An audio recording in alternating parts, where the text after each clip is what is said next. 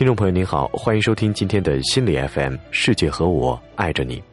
那么今天我将来告诉大家一个关于让你的伴侣知道你爱着他的这样一篇文章。有很多书写关于怎么爱你的男性或者女性伴侣，对爱的概念呢，每个人都不同。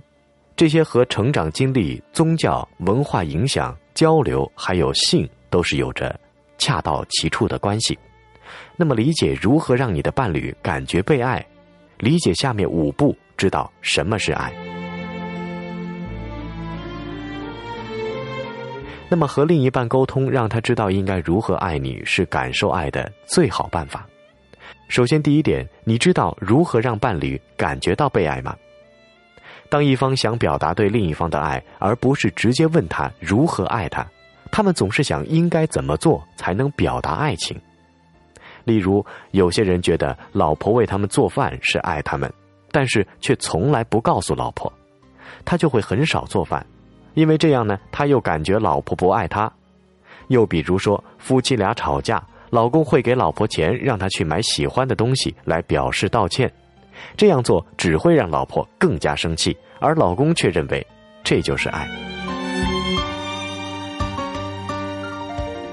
下面呢有五个建议，情侣双方可以互相练习去了解对方爱的言语。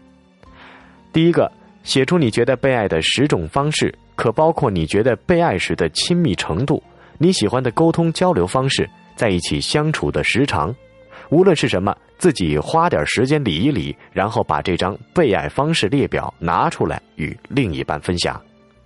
第二点，让你的他也写一张他的被爱方式列表。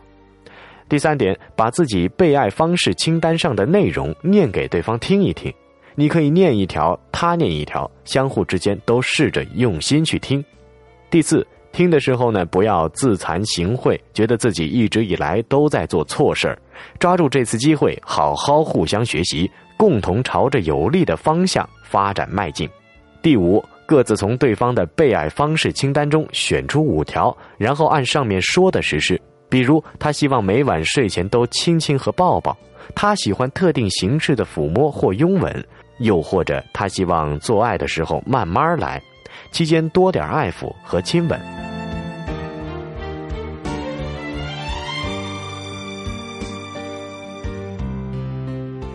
我的咨询案例中有这么一对夫妻，丈夫希望做爱时妻子能对他说“我爱你，我要你”。这个练习的主要目的是希望伴侣之间有更好的沟通交流。我们谁也不懂读心术，请不要总先想当然的以为你懂另一个人的想法。请先去问他们，这个能够避免伴侣双方由于不了解对方的期望被爱方式而产生很多不必要的问题。好了，今天的节目到这里就全部结束了，感谢大家的收听。如果你喜欢我们的节目，可以继续关注心理 FM。无论如何，请记得世界和我爱着你。